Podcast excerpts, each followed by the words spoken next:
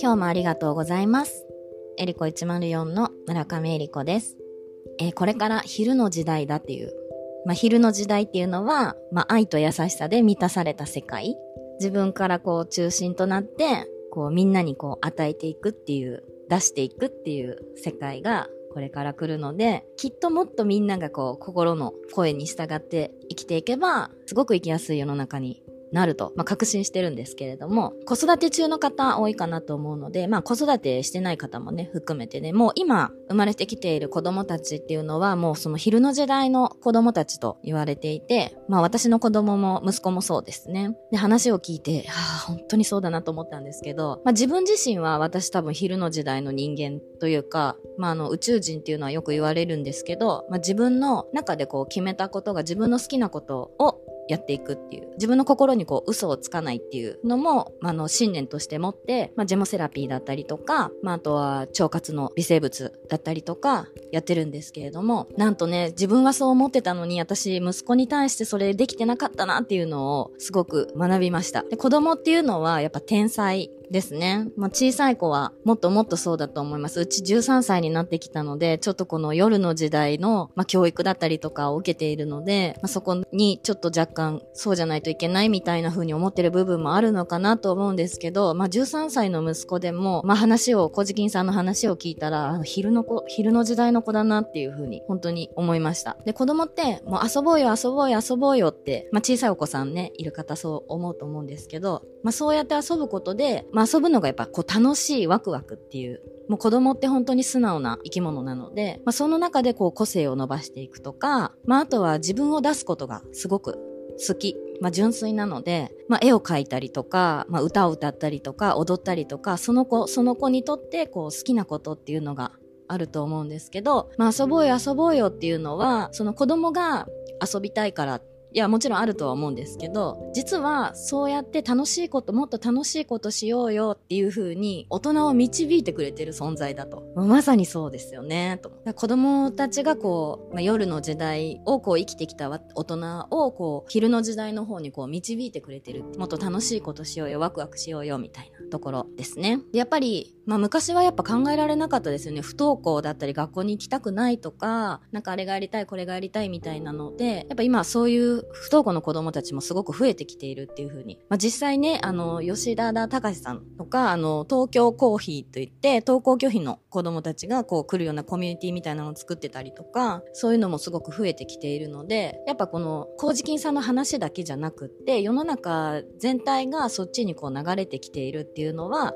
まあね、あと面白かったのが、ジャニーズもそうですね。多分ジャニーズがこう、このタイミングでというか、もうなんかジャニーズ帝国みたいなのがずっとあったのが、まあジャニーさんがお亡くなりになったことで、それが一気に崩れるっていう。ジャニーズの子たちを別に否定するわけじゃないんですけど、やっぱ苦労したりとか、努力、根性、我慢、一生懸命みたいな、だったのが、それが違うって言って、こう、帝国がこう崩されて、こう自分のもっと好きにやっていいんだよとか、そういうのが社会現象の中でも全部そこにつながってくるなっていうふうに、まあ私の話、私はあの、麹金さんの話も聞いてて、すごくあの、感じました。で、あの、自然界っていうのは、まあ、人間をそもそも生かそうとしてくれているので、まああの、寝て食べて出す。出すっていうのは、まああの、デトックスというか、まあ体の反応で言ったら、まあうんちとかおしっことかいう言い方をしますけど、まああの、漢字で書くと大便、小便って言って、大きな頼り、小さな頼り、だから頼りなんですね。だからそれの状態を見ると、どういう自分が今状態にいるかっていうお便りをくれてるっていう話もされてて、もうまさに。で、ちなみに代弁は心の状態。だ緊張すると下痢になっちゃう人とか、そういうお便りが来てますね。で、あの、小便の方は体の方にの、あの、反応が出てくると。ずっと、あの、緊張しすぎて仕事をずっとしてる人とか、全然トイレに行かなかったりとかしますよね。だからそういうのだったりとか。そう、やっぱ体がいろいろ自分のことをこう教えてくれてるんですけれども、まあ、自然界っていうのは、まあ、人間を生かそうとしてくれている。地球っていうのは、いろんな、まあ、こう微生物の話になると広くなっちゃうんですけど、人間を生かそうとしてくれているっていう話ですね。まあ、なのでちょっと私は子供の話が、ちょ、話が飛んじゃったんですけど、子供が、私が子供を育ててるっていうよりかは、子供がいろいろ導いてくれてるっていう風に切り替えたのと、ちょっと夜の考え、夜の時代をこう生きてきたので、自分で自分のことは昼の時代の人間だと思ってたのに、子供にやっていることがちょっと夜の時代の考え方をすごい押し付けてる部分があったなと思って、こうしなきゃダメとか、こうあるべきでしょとか、なんかテストはの点数がすごい悪かったら、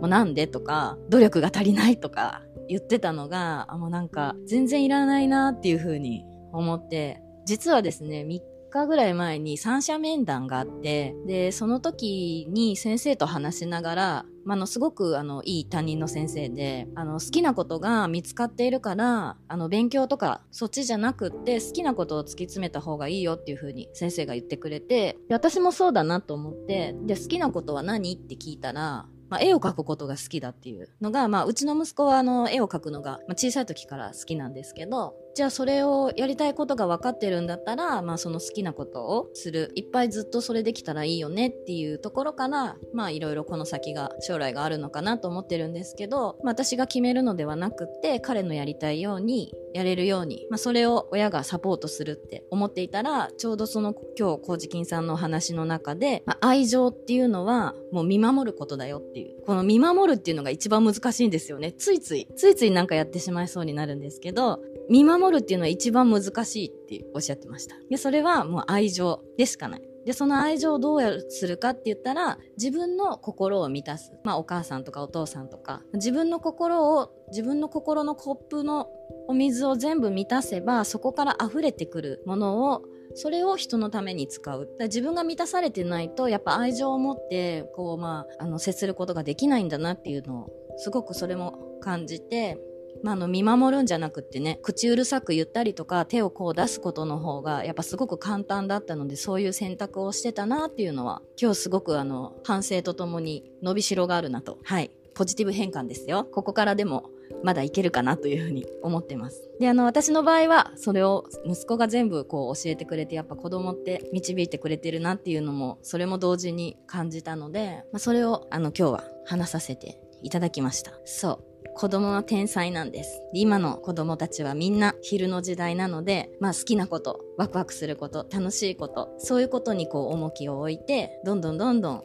さらにですね、次元上昇しながら、もう大人の私たちもこう導いてってもらうと、もっともっといいかなと思います。はい。エリコ104では、えー、ご質問、感想、ご意見など、公式 LINE から受け付けております。チャンネル気に入っていただけましたら、フォローしていただけると嬉しいです。今日もありがとうございます。